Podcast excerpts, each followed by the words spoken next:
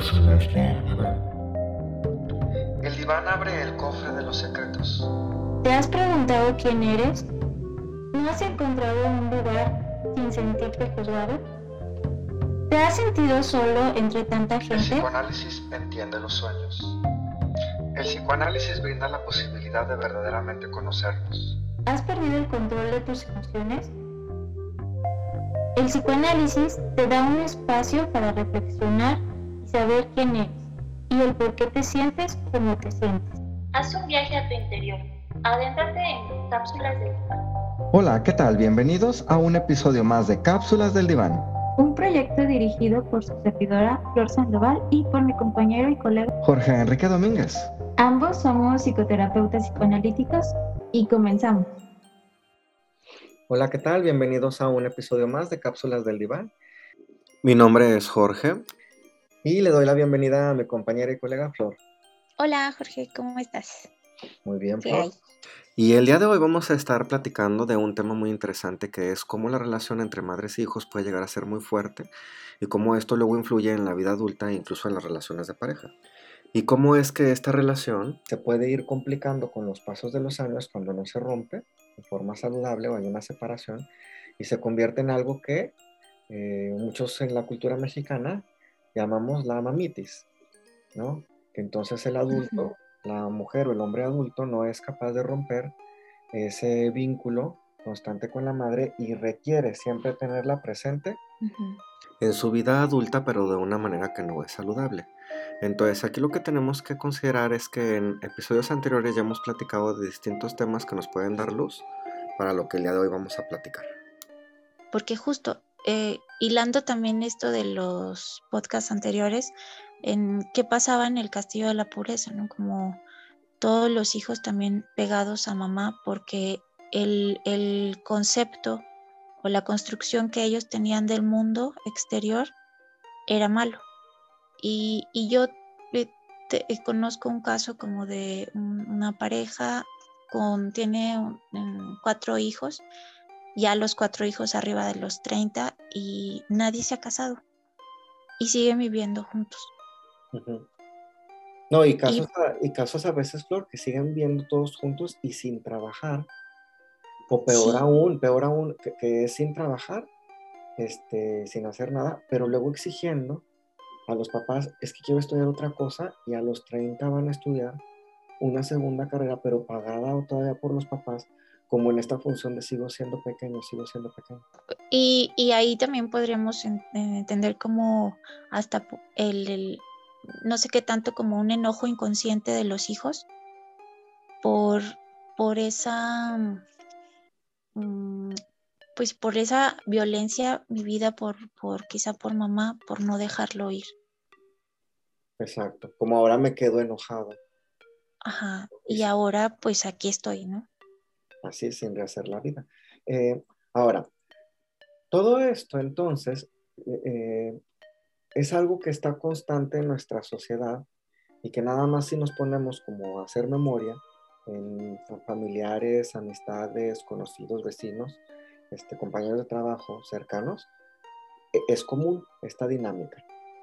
Entonces, para describirla sería que en la relación entre madre e hijo o hija, hay algo que es tan fuerte que la mamá se siente ansiosa, preocupada cada vez que el hijo se le separa, en distintas maneras, casarse, estudiar, este, distintas maneras, y que el hijo así es como concibe el mundo, como que es angustiante cada vez que se aleja. Ujú.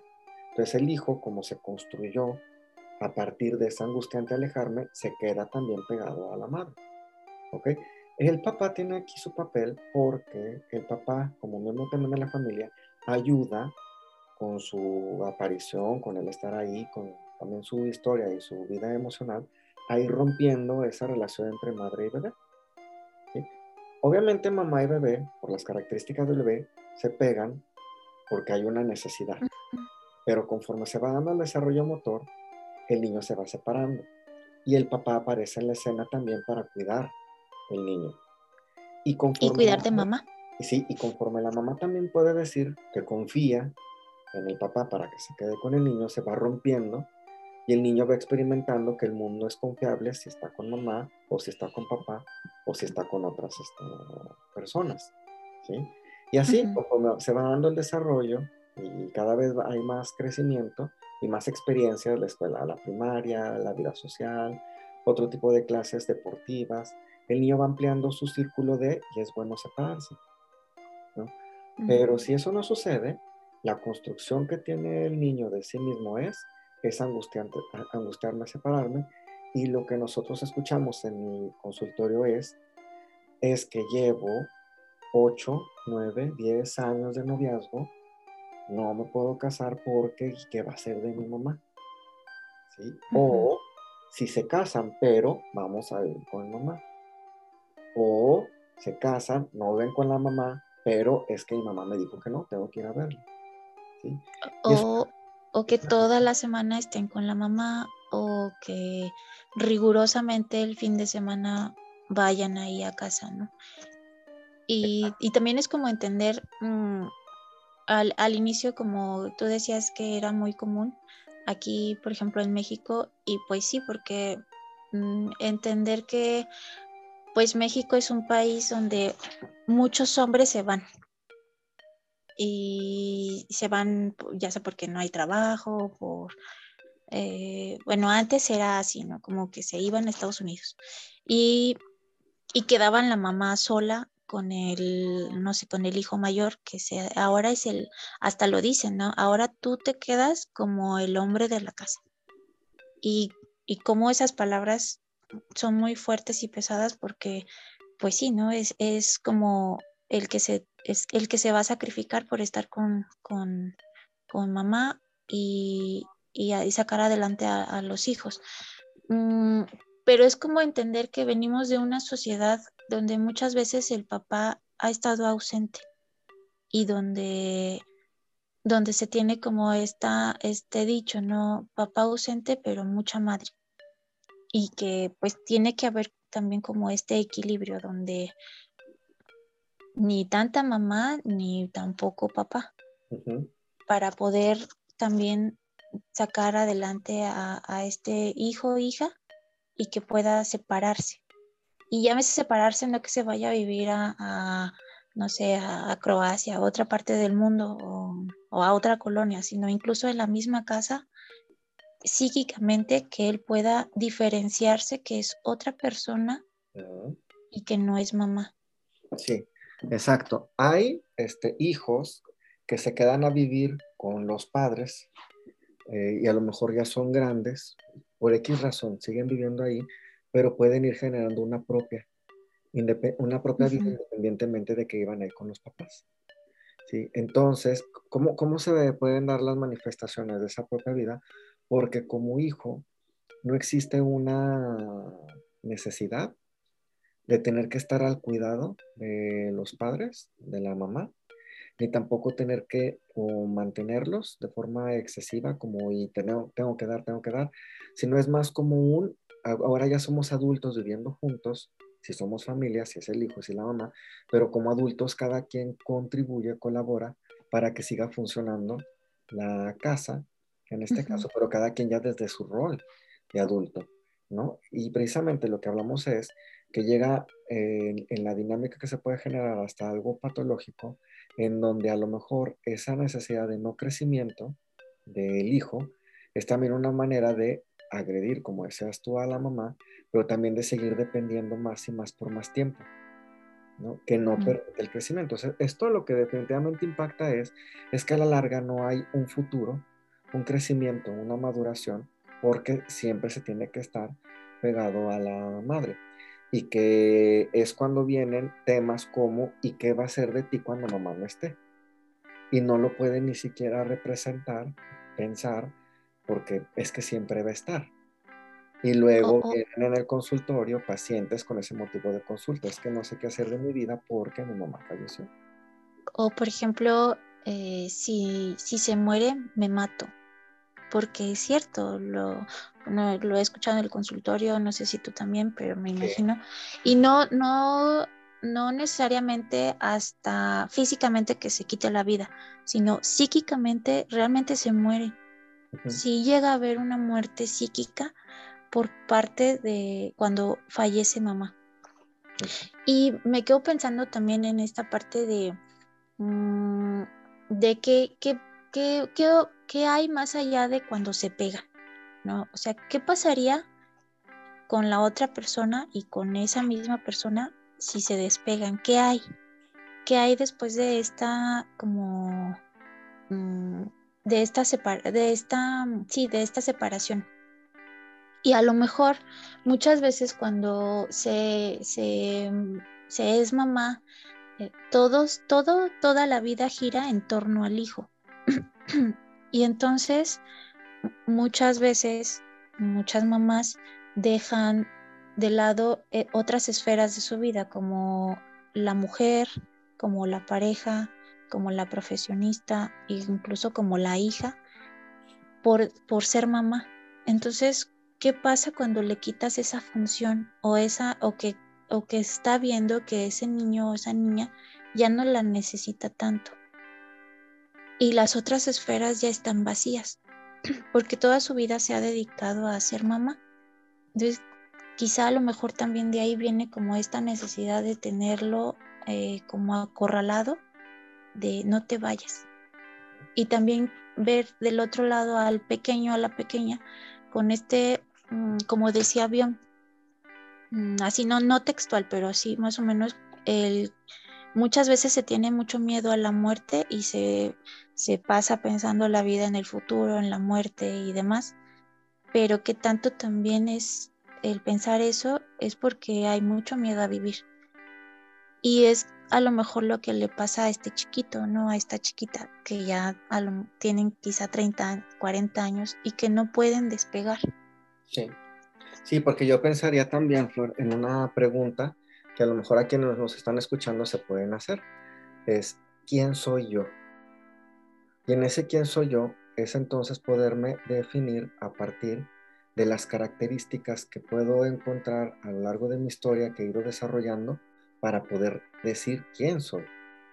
Pero si en el quién soy yo, la respuesta va en base a mi mamá dice que soy, o lo que me pidieron que fuera, entonces ya no soy yo, sino soy la extensión este, o la petición de lo que mamá eh, por mucho tiempo pidió que yo fuera. Entonces de ahí, eh, seguramente ustedes han visto distintas series o películas que abordan precisamente algo que sucede a partir de la relación entre la madre y el hijo. Una película, la estuvimos pensando, es la película del cisne negro con esta Natalie Portman toda la película, la trama este, trata precisamente de cómo este, Nina, se llama en la película la protagonista Nina Sawyers, eh, quiere ser eh, la bailarina número uno, la principal, del Lago de los Cisnes, que aquí la obra le, titulan El Cisne Negro. Y que para poder ser entonces ella la bailarina, eh, tiene como que hacer su audición, ir buscando, como cualquier seguramente bailarina lo tiene que hacer, cuando está dentro de una compañía este, Pero cuando te vas como a, lo paralelo, en la historia de Nina, ¿qué está pasando? Todo lo del ballet inicia porque es en realidad un deseo de la madre, de un sueño frustrado que no tuvo, que no pudo llevar a cabo a partir de que se embarazó. Pareciera, o como lo van relatando en la película, que la madre entonces le pide a la hija que continúe con su sueño. Y entonces en ese momento Nina deja de ser Nina porque al pegarse a la madre emocionalmente, psicológicamente, y entonces seguir el sueño de la madre, tiene que perseguirlo hasta lograr ser la bailarina número uno, pero que sería este, en realidad el sueño de la madre. Y bueno, ya la película espero que ya la hayan visto porque si no aquí va entonces el spoiler. Todo termina muy mal en la vida emocional de la de ella, de Nina, porque al final no es ella la que está logrando ese objetivo. Y la película precisamente se llama El Cisne Negro porque surge como la otra identidad de ella, la parte enojada, agresiva, este, destructiva, que no quiere ese sueño que era el sueño de la mamá. Y ese es el motivo por el que al final fallece. Este, se ataca a sí misma por todo lo que no había construido en ella misma, por no poderse representar. ¿Y, y cómo cómo a veces lo que decíamos, ¿no? La, la única salida a esa fusión o esa simbiosis es la muerte. Exacto, exacto. Bueno, también... se ve como muy, muy dramatizada ahí en la película, pero, pero como decíamos hace ratito, ¿no? Eh, no necesariamente tiene que ser una muerte física real, así tal cual, sino la muerte psíquica de la persona. Y también estaba pensando en otro, hay un cómic mexicano, este es muy antiguo, a lo mejor algunos de ustedes lo ubican, que es el de la familia Burrón, donde salía este Borola Tacuche y, y su esposo Regino, que tenía la peluquería que se llamaba El Rizo de Oro. Estuve checando. Pero todo esto se los comento porque eh, muchas veces la mamitis como que se piensa más como en relación entre madre e hijo. Y como que entonces pues el hijo queda tan pegado a la mamá que se convierte entonces esa mamá luego en la suegra incómoda. Pero les comento este cómic porque eh, Borola se pega completamente a su hija, que es Macuca. También a los demás otros este, hijos también muy pegados. Pero Macuca y Borola, Macuca la hija y Borola la mamá, visten exactamente igual.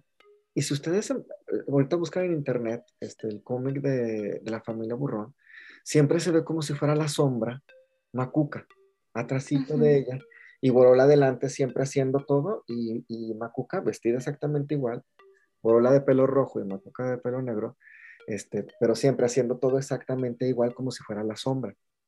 Esto es lo que luego se convierte en la edad adulta también en la hija que se queda soltera para cuidar a su mamá, para pegarse a ella, ¿no?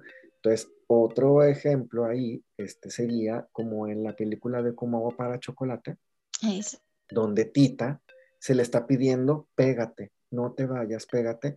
Y también lo que resulta de ahí en la salud mental es algo terrible, porque Tita llega un momento en donde tiene entonces una crisis este, y colapsa su salud mental y se ausenta de la realidad por la relación tan estrecha que tenía con la mamá, por no, al final de cuentas lo que Tita siempre reclama es no hice mi propia vida, ¿sí? Entonces, si ustedes voltean entonces a su alrededor, que lo que lo decía yo hace rato, y buscan ejemplos, hay hijos grandes, este, 30, 40, 50 años, que se fueron quedando por distintas razones con, los, con la familia, pero principalmente por ese vínculo tan estrecho con la madre. Y luego viene esa crítica de no hice, no he hecho mi vida, que también escucharon en el consultorio conforme son más, más grandes las personas. Es terrible porque entonces es años y años sin construir un propio objetivo, plan, meta de vida. Y entender que también mm, la mamá o la cuidadora o el cuidador no, no están así como conscientes tal cual de lo voy a tener aquí toda mi vida, como si fuera alguien malévolo, ¿no? Sino por algo lo hace y lo hace de una manera inconsciente y que tiene mucho que ver también con su historia, con sus propias angustias, con sus propios miedos y a lo mejor como muy desvalida de la vida como, mm, como que necesitaba estar pegada a alguien más para poder sobrevivir. No necesariamente es entender como, repito, como si fuera alguien malvado que quiere acabar con la vida de su hijo, sino que hay un sufrimiento detrás que hace que actúe de esa manera tan simbiótica, tan anulante, porque es algo así, eh, con su hijo y cómo el hijo de algún modo pues entiende esos mensajes. Mm, no sé, por ejemplo, hay, estudios donde se ha visto que cuando la mamá sufre, eh, cuando la mamá eh, sufre depresión, el, bebé sonríe mucho y, y esto es para ver si reacciona mamá. Entonces, porque siente, siente la depresión de la madre. Y es así como esta comunicación inconsciente se da eh, en, los vínculos. Y el bebé o la bebé va entendiendo y el mensaje de no te vayas, entonces sí, aquí me quedo y haré todo lo que sea. Pero finalmente es como esta relación de, mm, mm, de, de unión, pero donde alguien queda como un esclavo pero ese, esa posición de esclavo va cambiando, ¿no? Porque ahora con el ejemplo que tú das, estos hijos a lo mejor de 40 años que dicen voy a seguir estudiando un postdoctorado, y, pero me lo vas a pagar tú, ¿no? Y en el extranjero a lo mejor. entonces ahora la mamá está ahí o los papás están ahí como dando y dando, dando a los hijos, ¿no? Sí. Y fíjate, ahorita también se viene a la mente, Flor, que pueden existir muchas combinaciones eh, a partir también de los rasgos de personalidad que tenga la madre con, el, con su hijo que, esté, que, se queda pegado, ¿no? Que surge este, la mamitis. Si tenemos a una madre narcisista, que es algo que también está muy estudiado dentro del psicoanálisis, una madre narcisista en realidad ve a su hijo como entonces una manifestación de seguir mostrando que la mamá sigue siendo muy buena mamá. La, mamá tiene 10. Entonces, si la madre es narcisista y se queda en esa simbiosis pegada a su hijo y se genera entonces una mamitis, este, el hijo no es él porque tiene que seguir alimentando el narcisismo de la madre. Entonces, si la madre en su narcisismo, que una de las características del narcisismo es la envidia, tiene una envidia a X o Y, familiar, este, colega, conocido, es como si entonces esa madre se tiene que aliar con su hijo para ir a destruir desde la patología a esa persona a quien les genera envidia. Entonces, de ahí pueden venir muchos de los conflictos dentro de las familias extensas, en donde viene como entonces esa, esa madre narcisista donde tiene que utilizar a los demás hijos para ver y critica y surgen los chismes, los rumores, los pleitos, ¿no? Pero originado primero por la mamá. Entonces, si la madre es, narcisista y los hijos logran reconocer que independientemente de que no es narcisista y la quieren, tienen ellos una personalidad distinta, no se correrían esos rumores y chismes. ¿No? ¿Por qué? Porque entonces puedes diferenciar y decir, mi mamá opina eso, pero yo no estoy de acuerdo, yo lo opino distinto. Y no por ello voy a ir a actuar lo que mamá me está pidiendo que tengo que ir a actuar. ¿no? Y ahí entonces el hijo se puede empezar a separar. Porque si eso luego impacta, por eso te digo que son combinaciones distintas entre una madre narcisista que tiene a su hijo y el hijo se casa con la esposa y la madre siempre le tiene envidia a la esposa por X o Y, siempre va a haber una rivalidad entre suegra y esposa. Y en la rivalidad, el hijo al quedar ahí en medio, que es hijo y esposo, y, y no poder separarse y poner como el límite con la madre, puede terminar destruyendo a la, esposa de distintas maneras, ¿no? Sometimiento, la falta de atención, la falta del tiempo, que es lo que en el consultorio también se escucha en el discurso de pacientes, este, pueden ser mujeres o hombres, en donde dicen, es que no me hace caso porque siempre quiere estar con su mamá, es que siempre dice que tenemos que estar haciendo primero lo que su mamá diga, es que no festejamos nuestro aniversario porque tenía que ir hacer algo con su mamá. Y que se empieza a convertir siempre ahí como una presencia que incomoda, pero que pareciera que si es desde el narcisismo de la madre, lo hace intencionalmente porque a él envidia y es con la intención de y te mortifico en lo que tú tendrías que estar disfrutando. Eh, y bueno, y, si nos vamos más extremos, pues muchas veces si nos ponemos a analizar como la vida la vida de algunos asesinos seriales está una simbiosis súper fuerte con la madre, ¿no? Exacto. O sea, bueno, es ya es muy extremo, pero pasa, pasa. Eh, esa, eh, eh, toda esa agresión o violencia más bien que se le da al hijo por no dejarlo ser, por no darle un espacio ni un lugar, ¿no? Como persona, sino verlo como un objeto igual como para em, alimentar ese narcisismo. Este tipo de situaciones, este, sí, que está muy ligado, normalmente también es porque la madre tenía un trastorno de personalidad muy severo, muy grave, y al quedarse pegada con el hijo, lo empieza a enfermar también, y se hace una cadena, este, que podríamos llamarle patológica, en donde luego el hijo va y lo actúa. Entonces son muchos, este, muchos casos porque imagínense, si eres un adulto, puede resultar en, distintas complicaciones, pero si eres un adulto y estás pegado a tu mamá y tú andas de la vida de lo más tranquilo, pero tu mamá te está buscando para decirte que es que tienes que tener más dinero, empieza la persecución porque tengo que tener más dinero porque mamá dijo. O si mamá te dice es que te vio muy desnutrido, pues ya te enfermaste porque mamá desnutrido. Y así es como un proceso en donde constantemente la mamá tiene una influencia como si entonces el hijo fuera un títere al que le da órdenes de ten dinero, enférmate, es que tú tienes asma, es que tú deberías de, deberías de, esa mujer no te conviene, es que deberías de cambiar tu carro, es que te pague mucho los estudios y deberías de estar trabajando aquí, deja ese trabajo, cómprate esa casa y no se toman decisiones por sí mismo, sino a partir de la madre. Sí, y como decíamos, eh, donde queda anulado completamente ese, ese, ese yo, bueno, esa persona. Así es. Yo creo que sí lo que sería bueno dejar muy claro es que esto no se genera nada más porque, ay, la mamá era así.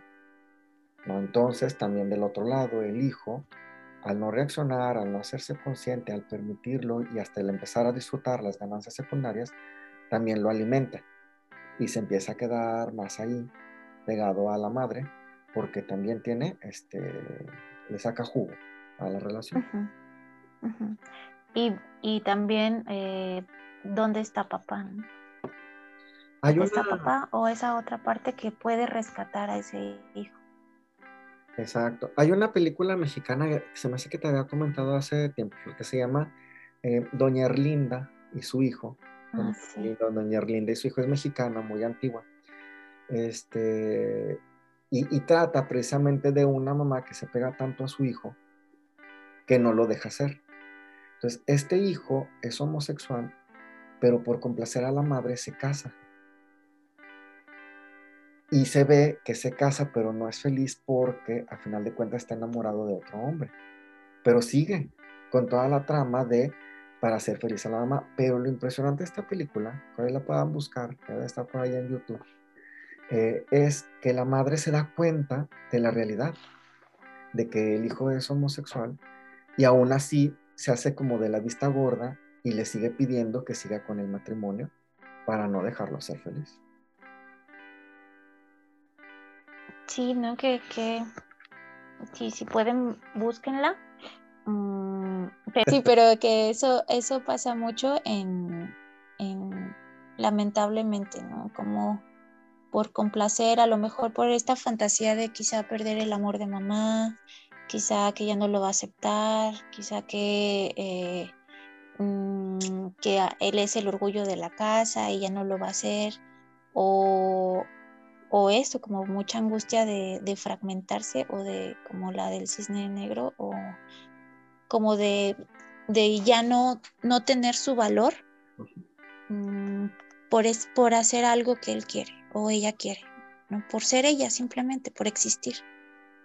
Así es.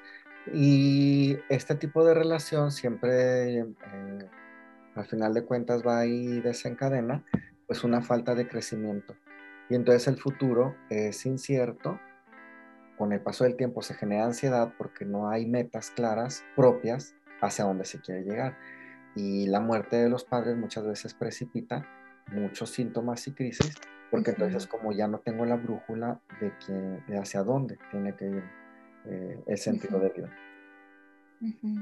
Y sí, e, es un tema eh, complicado, común y a la vez triste, ¿no? Por, por eso mismo, porque a veces, eh, a veces se cree que no hay escapatoria y la única escapatoria es igual, ¿no? Dejar de existir. Así es.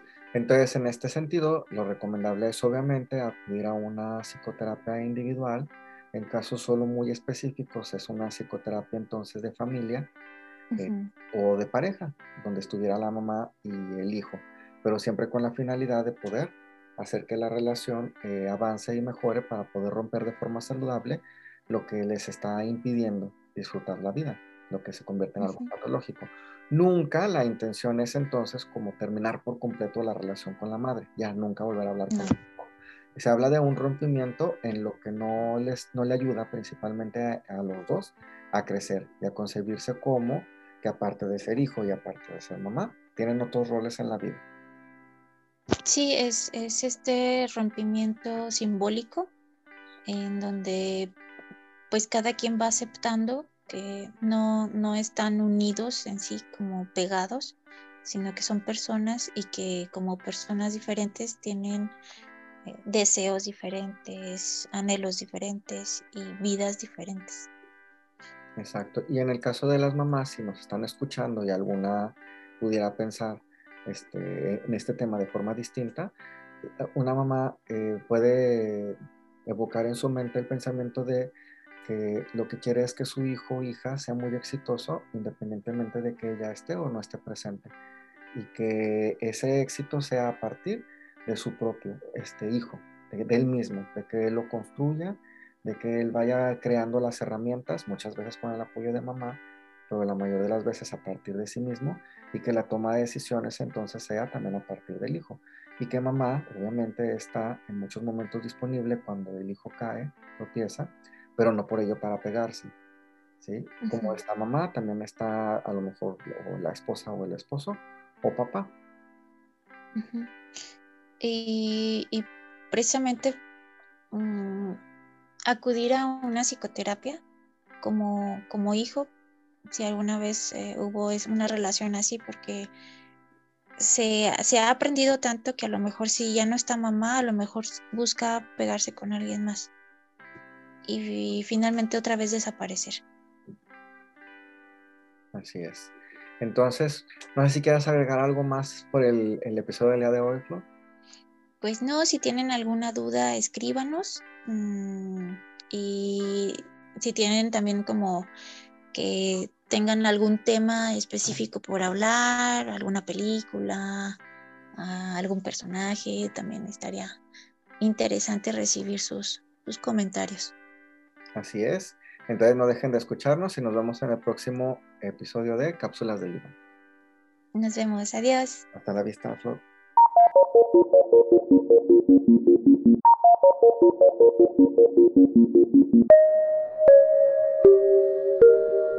Gracias por escucharnos y síganos para conocer más sobre temas de salud mental en nuestras distintas redes sociales. Facebook y YouTube y en distintas plataformas de podcast como Cápsulas de Diván. Escríbenos a cápsulas.divan.gmail.com